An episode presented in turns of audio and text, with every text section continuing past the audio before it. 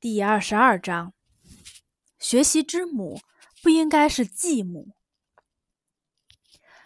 民间教育学认为，复习是学习之母，但经常会有善良的母亲变成恶毒继母的事情。当学生被迫在一天或几天时间内做完那些曾经在几周、几个月内做的事情。比如复习在十节、二十节甚至更多节的课上学过的知识，就会出现如下情况：大量的事例和结论压在学生的肩上，他的脑子里完全是一锅粥。而复习一门学科知识的同时，还要学习其他科目，无法进行正常的脑力劳动，学生的精力。被消耗殆尽。如何从教育学的角度来正确的组织复习呢？我建议，首先要考虑到学科和具体知识的特点。比如，在九年级的时候，复习几节物理课和几节历史课就是完全不同的事情。经验丰富的老师在让学生复习物理。代数、几何、化学这些课程的规则、定理、公式和结论时，都会以实践任务为主，比如做练习、解题、画图、制表等等。此时，教师尤其注意的是，学生要完成一个实践任务，就需要知道两个或者更多的知识。在完成此类任务时，对于智力发展非常重要的一点是知识的转化过程。定理在相互联系和依存的关系中被重新理解。学生从一种原来不知道的新角度去看这些事例、物体和现象。比如，数学老师会给一些习题来复习。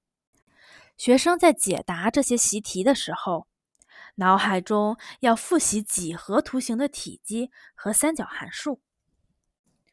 多年的经验表明，如果一个理论概念与另一个理论概念相接触、相联系、紧密结合的话，就像是知识转化过程中的一大飞跃，两个概念被理解的更深刻。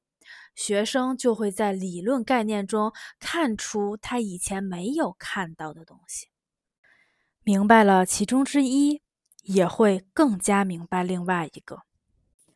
对于代数、几何、物理这类课程，建议采用我们学校优秀教师实践工作中称为综合复习的复习方式，它有很多种变体。比如说，让每个学生做一个几何图形模型，借此来复习许多重要的公式；或者，学生根据老师的指定来做几何图形的示意图，用它们来直观展示一些定理。历史、文学等人文学科的复习特点则不同，复习在七八节课上学习的知识点。意味着要翻阅四五十页。当然了，这里不能用初学知识点的时候所用的方法来复习。复习大篇幅教材的时候，应该离教材远一些，让主要内容更清楚一些，而次要部分则不用太过明显。如果学生在复习的时候把所有内容都重新读一遍，那他的负担。就会过重，而更主要的是，他注意不到教材的中心思想，那中心思想的教育作用就会被削弱。应该教会学生离教材远一些，抓住主要内容，不要注重细节。可以找出几节课来复习历史、文学的某些章节。向学生展示如何不用通读全文来复习，在课堂上以及课后复习的教材相关的知识面越广，学生对教材的掌握就越深刻。请教会自己的学生，尤其是高年级学生，放弃次要的东西，把注意力集中到主要内容上。这种能力是形成世界观的基础之一。还有一种复习方法，我在教数学、物理、化学和生物的时候，一直坚持一个我认为很重要的要求：在每一科的作业本上专门留出一块地方，用红笔记下那些需要永远记住的内容。